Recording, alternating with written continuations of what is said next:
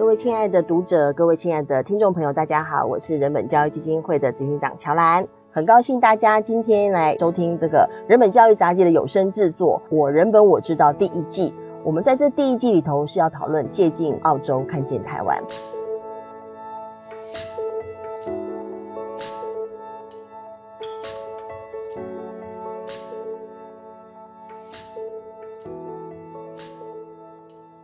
今天非常高兴，在我们第一集的节目当中，邀请到了我们国家人权委员会纪惠荣纪委员一起来到现场，欢迎季姐。哎，乔兰好，还有各位听众，大家好。真的。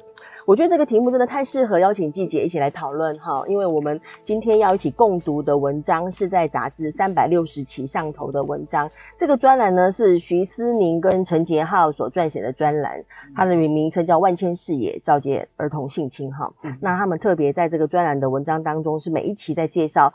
澳洲所进行的全国性侵调查，嗯，那呃，在这个专栏里头的第一篇文章叫做《不能再掩盖的罪行，不能再回避的痛苦》，澳洲政府如何面对儿童性侵？这其实也是我们台湾政府一直得要面对的事情哈。是，绝对是一个罪行，而且是国家面对的。确实是这样。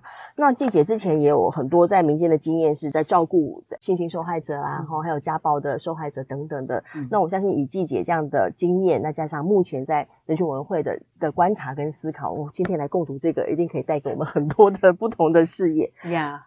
那我先简单介绍一下在文章当中所说的事情哈，呃，我们将会陆陆续在每一集的《我人本我知道》里头，在持续的就着这个专栏来介绍在澳洲的国家报告当中所谈的各项事情。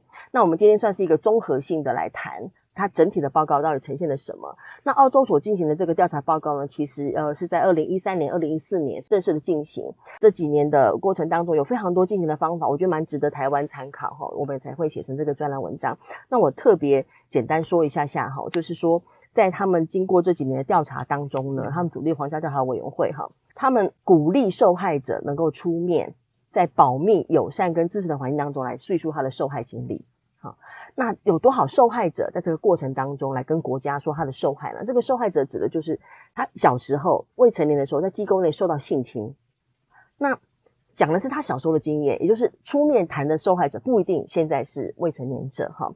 所以呢，呃，在他们的那个这个调查当中，我们会看到的数字哈，是他们总共接听了四万次民众来电，收到两万五千多封来信，他进行了。八千零一十三场的保密会面，保密会就是受害者出面说话。那总共有六千八百七十五位受害者叙述他们的经验，这是蛮惊人的哈。那出席这个保密会面的所谓的性侵幸存者，其实年纪最大是九十三岁，哇，最年幼的是七岁。嗯，听到这些数字，不晓得季姐的感受跟想法是怎么样？其实当我知道人本在。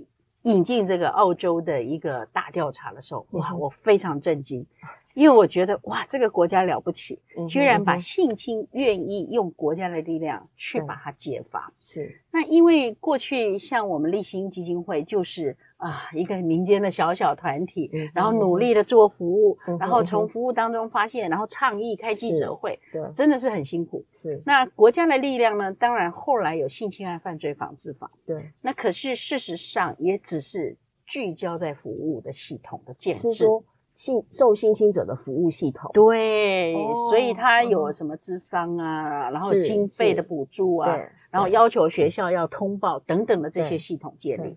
可是你就发现，在整个这样的一个过程里面，嗯、我们还是不断的在发生性侵害的事情，对，完全没有终止。嗯哼，而且因为通报效应啊，就越来越多，数字数字显著成长。对对对，那但是我们就很发现说，为什么国家执行性侵害防治二十年了，是，可是为什么还是这么多？对对，然后从来没有被停止，也没有降下来。刚刚刚季姐，我先跟大家说明一下，我都习惯 称呼委员会纪姐，所以我们就一路季姐下来了。好，那就是刚刚季姐提到说，我们性侵害防治二十年，对，这个数字是从哇，那这等于是这个世纪耶，是，所以二十年来我们并没有看到它下降，反而是一路上升嘛。好，那当然还有很多的原因，就是因为很多的。潜在或者是过去受害的人，他出来求救了，是，但是发生率还是不占的。对，不断的在发生。对，所以这个对我们来讲，我觉得我们需要从系统性去了解。所以澳洲的做法，我非常非常的呃有兴趣，所以我就不断的跟那跟 乔兰这边哦，就说哎，人本哦，然后后来人本终于发起一个国家联署嘛。希望启动嘛，希望能够，呃，但他那时候是透过呃行政院的那个政策平台，对，我们发动联署，也通过了这个门槛。可是后来好像也没什么作用，因为因为国家会觉得这个知识体大啊，只要知识体大，很多事情很有趣。我相信季姐也很有这种感受，就是民间团体觉得很根本的事情，对，很重要的事情，很关键的事情，往往很难推动。对，比如刚刚提到的，就是说我们建立了受害者的服务体系，但我们现在要追问的事情是如何预防。我们如何让整个文化环境，如何让这件事情不要再发生？那这就需要能够把受性侵这件事情，能够从个人领域能够跳脱开来。对，因为因为过去大家太容易把变成个人的事情。对，尤其是机构内。哎，可是这里面如果像我这样子，我们在立心服务这么久，嗯、我就知道性侵绝对不是一个个人议题，嗯哼，它是一个系统性的问题。对，比如说为什么呃有很多孩子去求救，我们系统建立了嘛？可是为什么他没有处理？是好，嗯，那为什么吹哨者还被压下来？是，那为什么孩子不敢去求救？是，这都是系统性的问题。所以在澳洲的他的这个皇家调查委员会在调查的这个内容当中，他们还搭配了一个研究，好，也就是他必须要研究一些题目，比如说为什么儿童性侵会在机构发生？嗯，那如何预防在机构发生的儿童性侵？要如何有效的辨认儿童性侵？发生时机构该如何处理？那政府该如何处理？以及就是说，这些受害者、幸存者他们的家庭，他还讲家庭哦，要需要怎样的治疗跟支持？太好了。那还包括就是说，他很有意思，他他作为一个呃，发动要有皇家调查委员会来进行那个机构内儿童受性侵的调查，但他同时有个研究叫做“我们如何确保皇家调查委员会可以带来正面的影响”。对啊，这个还自我给自己一个一个一个题目啊，我觉得很好。对，所以这些内容刚好也刚好有呼应刚刚季姐所提到的，是其实大家的关心点。嗯，对，所以我在看他们的大调查，花了五年，然后预算大概台币七十亿吧。对，对哦，我就说吓死了，这台湾有可能吗？那人们也开过公听会嘛？是是是。那当时也有很多立法委员说：“哎呀，七十亿算什么？一一下子放个烟火，烟火放几场就没了。”对，可是问题是你要为性侵案大调查拿出七十亿。其实很困难，包括我们在国家人权委员会，是我们的预算一年才一亿多，哇！这是国家人权委员会，好辛苦，你把机密说出来了，公开的秘密，公开秘密，因为在立法院被审，很惊人的一个国家人权委员会的预算是一亿耶，对，一亿多而已，所以以前青辅会都还七亿，所以你想想看嘛，哈，我们怎么样做这个大调查？要在国家人权委员会里面。其实有困难，对，但是有但是目前监察院也也在进行一个通案调查，嗯，就是。把之前曾经受监察院纠正或弹劾的，呃，包括校园跟机构内的性侵案，做一个通案调查哈。这个部分，对对对，其实这是。因为我跟呃乔兰在说嘛，嗯，因为我进了国家人权委员会，我觉得我这个就是我的使命啊，把它当成很重要的一个使命，哦，所以呢，呃，跟乔兰在谈说，我们都没钱嘞，欸。嗯但是我们可以做一个通案研究，才十万块的预算了。嗯，那我们可不可以来做？所以当时我们在想的通案研究，就是把监察院过去调查过一些集体的性侵，嗯，或者机构的性侵等等的，包括我们说的，呃，呃，聋哑、声哑的学校，哈，就是身障的学校，他们发生了集体性侵。那我们如何从这些大调，就是这些十八个案子里面，我们去看看它的系统性问题？是。所以，我我就建议说，我要做这个通案研究，就没想到得到大家的支持，那就开始了。所以，这个研究已经呃完成上半年的一个呃结论报告，但是还没到下半年。嗯哼。但是上半年我们就发现太多的问题，是比如说，对，比如说第一个我就发现很多的受害者，我们在访谈的时候，嗯哼，我们都问他，哎，我们现在已经都有求救系统，对，你们为什么没有去求救？嗯哼，没有一个人敢呢。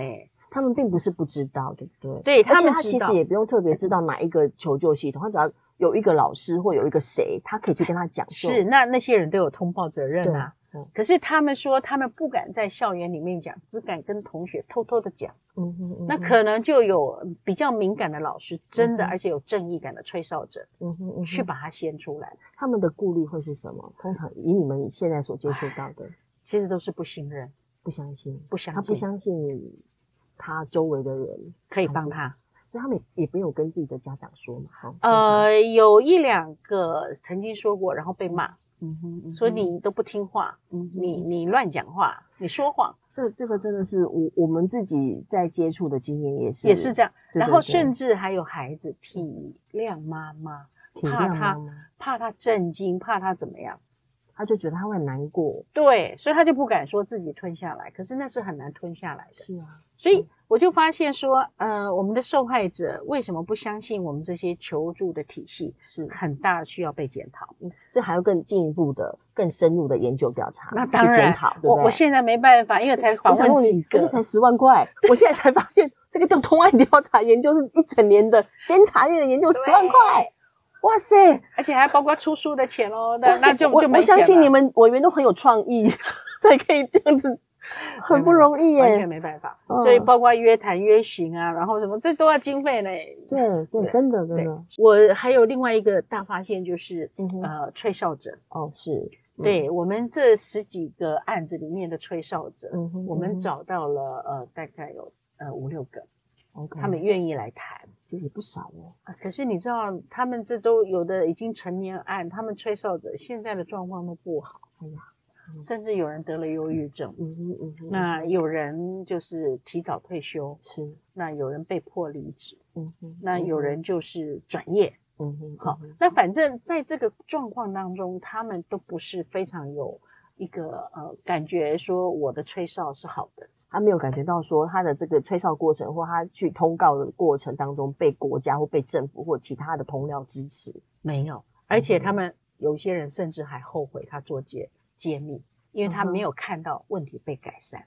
这样哦，对，所以我我们会很难过，因为他们一开始揭秘的时候，他们受到的压力很大。对，比如说太多人都叫他闭嘴。对对，然后也有很多人都不相信。然后他就开始被当成是一个麻烦制造者，哇！而且在这个状况之下，他又觉得没有被了解，是，嗯、所以真的都蛮惨的。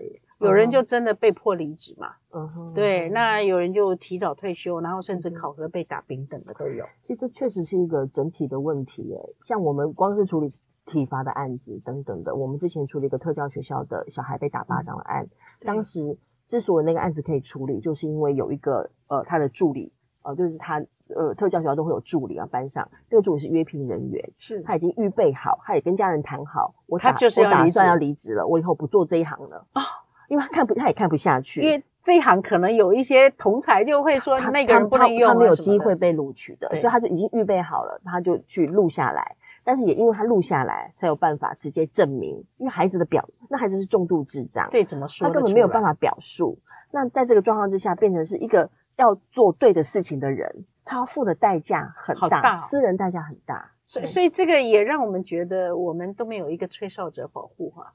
对，然后也没有一个呃，就是说体制，然后愿意让吹哨者好好说，是，然后怎么样启动调查，甚至应该感谢他才对。是，可是台湾没有，台湾目前为止还差距很大。但是我觉得这也不止台湾呐，就。全世界都会在讨论关于吹哨者保护的、揭弊者保护的问题。对，事实上，在澳洲的报告当中，他们也有个专章在谈揭吹哨者，啊、因为其实都有一样的处境。啊、这个我们可能会安排在另外的节目，会再仔细讨论，因为这是很重要的是的题目。那刚刚。呃，鸡姐有跟大家也都有提到，目前监察院在做的通案研究，看起来是有提出一些项目。他如果在更深入的有些探讨，就包括提出来说，我们到底还可以怎么去看待跟预防，或者有些法令要补正，会对我们整体的预防或体制的问题有一定的帮助。对，因为也发现集体性侵哦，就是说我们在这几个调查里面，其实去分析里面那个男生的受害者也不少。